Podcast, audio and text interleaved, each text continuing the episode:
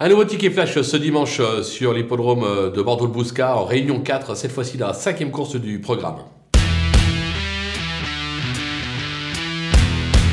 Dans cette épreuve, on va tenter euh, un trio.